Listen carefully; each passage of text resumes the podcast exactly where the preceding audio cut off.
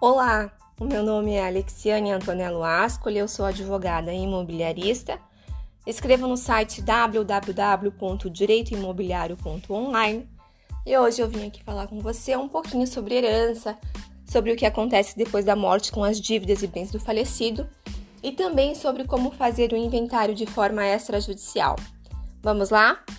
Muita gente não sabe que a sucessão aberta que é aquela em que ainda não se efetivou a partilha de bens do falecido, ela tem natureza de bem imóvel. em razão disso que nós vamos tratar aqui no Direito Imobiliário Online de alguns aspectos então da sucessão. Aberta a sucessão com a morte, a herança, que é o conjunto de bens, obrigações e direitos, imediatamente se transmite aos herdeiros legítimos, quem são? Os descendentes, os ascendentes, o cônjuge ou companheiro e os colaterais até o quarto grau. E também aos, aos herdeiros testamentários, que são aqueles que foram dispostos lá no testamento, então, pelo autor da herança.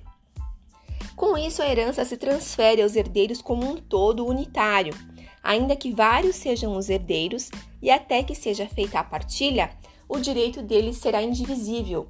Ele ficará numa espécie de condomínio. No decorrer da sucessão aberta, pode o herdeiro ceder, isso quer dizer doar ou vender, o seu quinhão ou parte dele para terceiro por meio de escritura pública e autorização judicial, devendo, no entanto, respeitar o direito de preferência dos demais herdeiros no caso de venda. O que o herdeiro não pode fazer é individualizar um bem para a cessão e considerá-lo assim individualmente. A cessão será da sua parte na herança e não de um bem específico. Além disso, é ineficaz a disposição sem prévia autorização do juiz da sucessão por qualquer herdeiro de bem componente do acervo hereditário pendente à indivisibilidade, ou seja, essa espécie de condomínio denota-se que o herdeiro não responde por encargos superiores às forças da herança.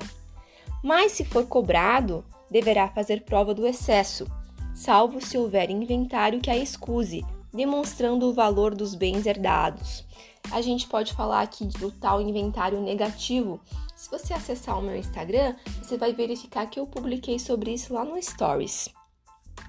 Então, continuando nesse sentido, a herança ela responde pelo pagamento das dívidas do falecido.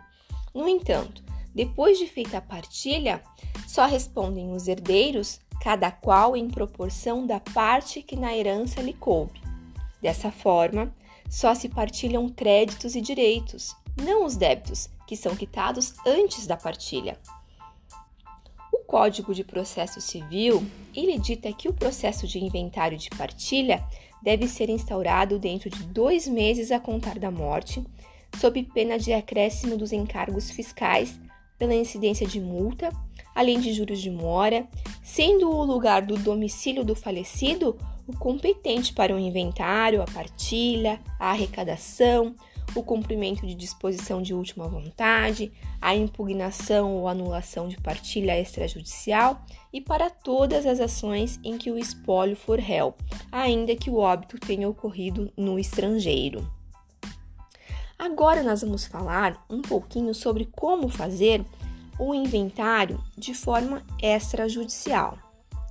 Então, assim, o inventário ele pode ser definido como o processo no qual se descrevem e avaliam os bens de pessoa falecida e partilham entre os seus sucessores o que sobra depois de pagos os impostos, as despesas judiciais e as dívidas passivas reconhecidas pelos herdeiros.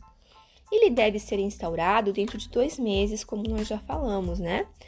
E deve, na forma judicial, terminar em um prazo de 12 meses podendo o juiz prorrogar esses prazos de ofício ou a requerimento da parte, e se tal prazo não for respeitado, caberá a aplicação de multa.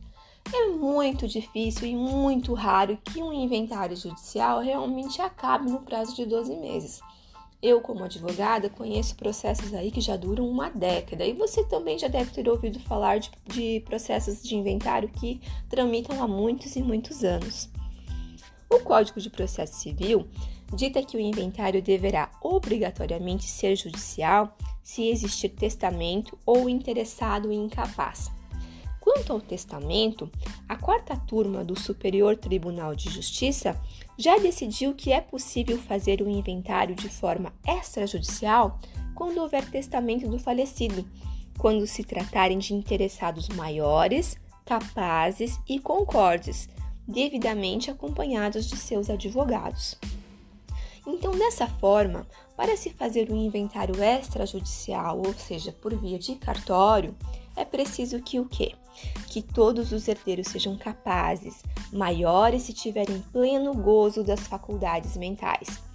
Que todos os herdeiros sejam concordes, que todos estejam assistidos por advogado ou por defensor público, cuja qualificação e assinatura constarão do ato notarial.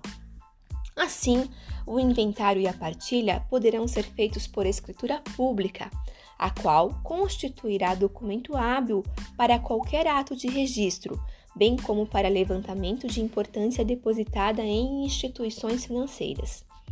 A escritura estará sujeita ao pagamento dos emolumentos do cartório, conforme o regramento de custas de cada estado, e será possível a dispensa dos emolumentos se os herdeiros se, declarar, se declararem pobres, sob as penas da lei, e a incidência do imposto sobre a transmissão causa-mortes e doações, que é o ITCMD, estabelecido na Constituição Federal. Mas e como ficam as dívidas do falecido aqui no, no procedimento de inventário extrajudicial? Então, o inventariante escolhido pelos herdeiros, ele terá o dever de identificar os credores e reservar-lhes os pagamentos antes de promover a partilha dos bens. O tabelião deverá fazer a partilha com observância das normas de direito civil, as mesmas que seriam aplicadas se o inventário fosse judicial, respeitando a igualdade entre os herdeiros, a ordem de vocação hereditária, a sucessão por representação, entre outras. Não há dúvidas de que o procedimento extrajudicial é extremamente mais célere que o judicial, resolvendo quase que prontamente a questão do inventário e da partilha dos bens entre os herdeiros, permitindo com isso a rápida alienação de bens imóveis que ficariam impedidos em um processo judicial, provavelmente por bem mais que 12 meses, como nós falamos, em virtude da grande demanda de processos que tramitam na justiça brasileira.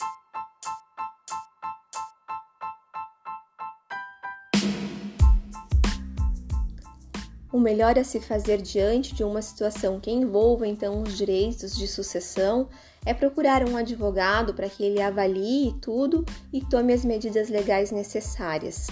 O meu nome é Alexiane Antonello Ascoli, eu sou advogada imobiliarista. Escrevam no site www.direitoimobiliario.online. Acesse o meu site, lá você vai encontrar muito conteúdo bacana. Lá tem todas as minhas redes sociais que você também pode acompanhar. Um abraço e até breve!